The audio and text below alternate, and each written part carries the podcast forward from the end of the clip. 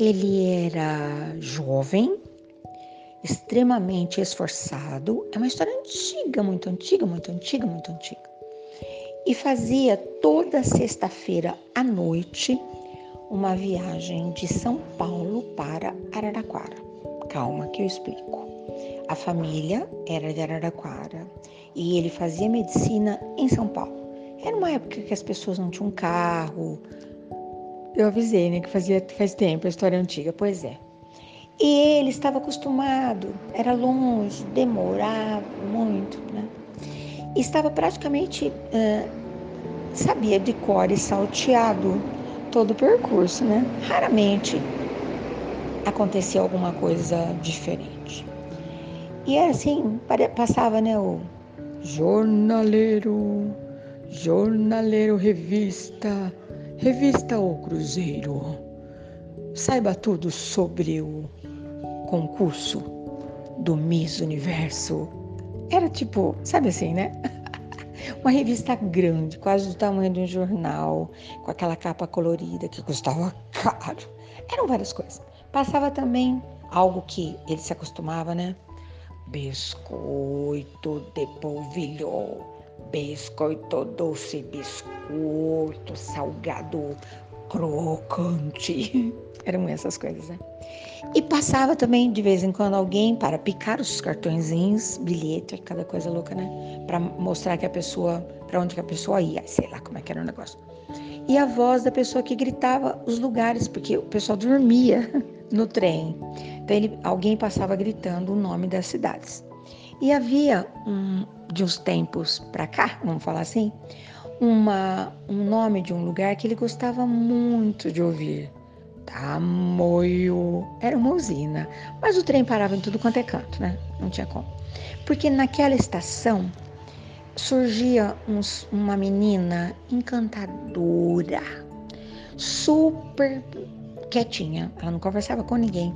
Ela vendia cocada na estação. E não sabia nada da menina, nada mas era uma visão cada vez mais incrível, cada vez mais maravilhosa.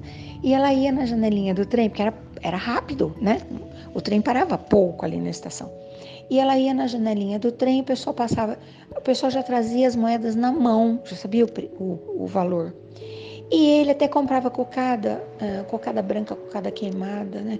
misturadinha, mas era uma delícia aquilo no saquinho de papel, não havia nada de plástico, né? E ele levava para a mãe, a mãe adorava. E ele falava: "Mãe, essa cocada é deliciosa". Não, delicioso é ver aquela menina naquele para lá e para cá correndo um sorriso, não tinha máscara, né? Para lá e para cá. Ou seja, já estava encantado com a menina. Mas pensava, nossa, né? Deve ter quanto? 14, 15 anos? Era a ideia dele, não, ela tinha mais. Mas como, como que pode, né?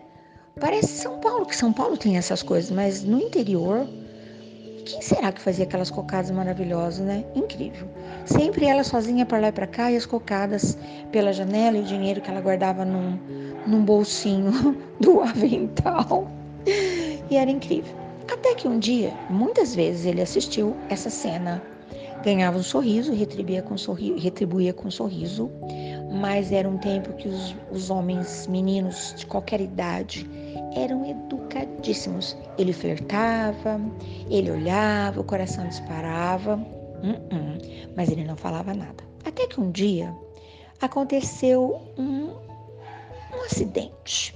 O trem passou por aquela estação né, da usina e descarrilhou, descarrilhou uh, logo depois. E o trem ficou lá na, na, e ele, aquele povo todo ali gritando, aquele povo todo assustado, né? E ele pensando, puxa, eu podia ter trazido minhas coisas, mas nunca havia precisado. Uh, como eu queria alguém tranquilo para me ajudar, porque ele tinha condições já de socorrer aquele pessoal, né? Qual não foi a sua surpresa, grata surpresa, quando depois de alguns minutos surgiu a menina com o senhor. Depois ele soube, era o pai da menina, que era o telegrafista, o vendedor, sabe que ele faz tudo ali da, da estação. E ela com uma caixinha de primeiros socorros, uma caixinha de lata, eles me contaram, né? Estou autorizada a contar essa história. E ele ficou intrigadíssimo, porque ela o ajudou a socorrer as pessoas. ela fazia curso de enfermagem. E ela foi contando, muito, muito boa, muito boa. Ele falou: Puxa, mas você faz curso de enfermagem e você vende cocada na estação? Ela falou: Então, minha mãe faz as cocadas. E todo mundo compra ali na usina, mas eu preciso mais. Eu tenho um sonho, eu gostaria de fazer medicina, mas é um curso muito caro e eu preciso esperar um pouco, porque meu pai não, não tem segurança de me deixar em São Paulo. E ele pensou: Uau! Uh, daí uns dias aconteceria a festa do padroeiro.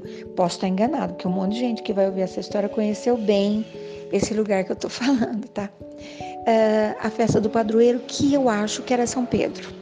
E ela falou: Puxa, vem um dia. Ele falou: Mas uh, onde que você mora? Ela falou: A alguns quilômetros daqui, porque tinha a estação e a estrada que ia para esse lugar onde ela morava. Ele falou: Puxa, ela falou: Um lugar maravilhoso. E era porque eu conheci muito bem esse lugar. Não nessa época, conheci muitos anos depois. Tenho lembranças incríveis desse lugar que hoje já não. O lugar até está lá, né? Claro que sim, mas é destruído.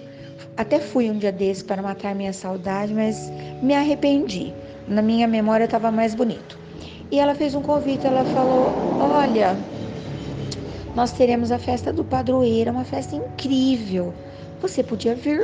Ele falou: Mas onde que eu vou ficar? Ela falou: Ah, a gente arranja um lugar, principalmente agora. Olha quantas pessoas que você salvou.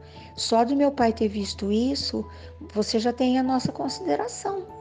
Ah, você acha que ele ia perder a oportunidade?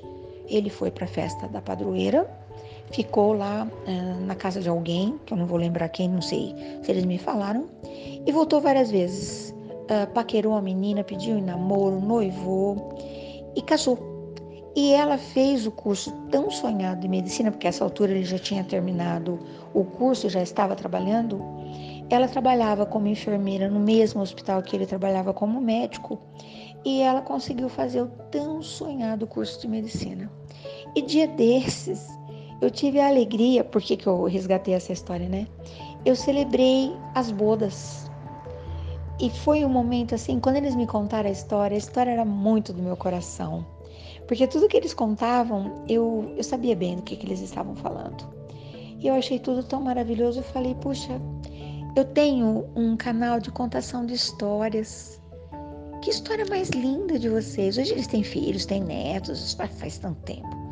Mas que coisa incrível. O que é a vida desenhando essas coisas todas. Eu acredito que eles se encontrariam e se consorciariam e se casariam e constituiriam uma família de qualquer forma, eu acho. Porém, foi de um jeito tão bonito, né? Eu sei que você vai lembrar de um monte de coisa também para me contar depois. Essa é a ideia, né?